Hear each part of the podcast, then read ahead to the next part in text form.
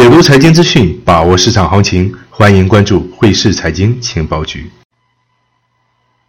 今天是二零一九年十二月三十日上午十点之前，为大家准时送上今天的财经资讯。首先，我们回顾一下上周的行情走势。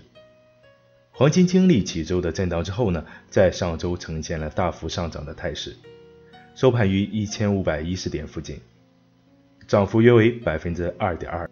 达到了八月下旬以来的最大涨幅，其主要原因还是全球经济放缓以及贸易不确定性提振了黄金的需求。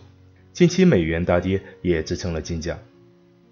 那技术面我们可以看出，黄金在周五承压，收盘于一千五百一十点七附近，略有回调，这符合我们之前在节目中提到的一千五百一十点附近遇到压力的观点。在日线图可以明显看出，黄金经过这波上涨，现处在前期高点附近。如果想要继续发力上攻，那这个位置应该会出现不同程度的震荡。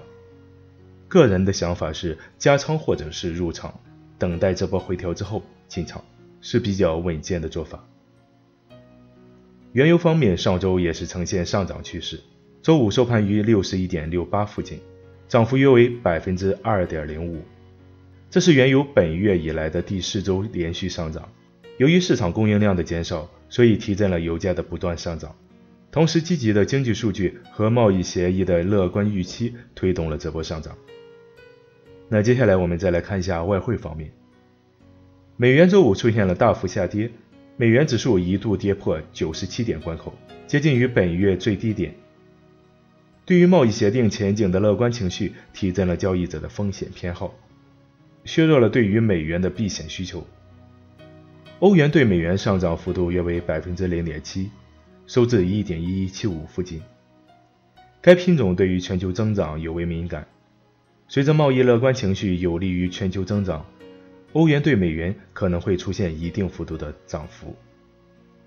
英镑对美元在前期跌破一点三之后，在上周收复失地，收盘于一点三零八附近。有分析称，英镑上涨得益于欧盟委员会主席冯德莱恩发表的言论。他表示，英国退欧过渡期有可能需要延长。虽然在此之前，约翰逊政府通过了脱欧法案，禁止政府将脱欧过渡期延长，但是英国能否在相对较短的时间内与欧盟达成新的贸易协定，仍然令市场感到担忧。美元对加元上周跌幅为百分之零点五三。收盘于一点三零八附近。受贸易因素影响，澳元对美元、纽元对美元均出现不同幅度上涨。那今天需要关注的重点数据有：下午四点发布的瑞士十二月 KOF 经济领先指标，晚间十点半公布的美国十二月芝加哥 PMI 指数，十一点公布的美国十一月成屋签约销售指数月率。十一点半公布的美国十二月达拉斯联储商业活动指数。那今天的财经资讯就到这里，文中带有个人想法，不构成操作建议。想了解更多，请添加微信 h s c z y g，也就是汇市财经与歌的首拼字母。感谢大家的收听，下期节目再见。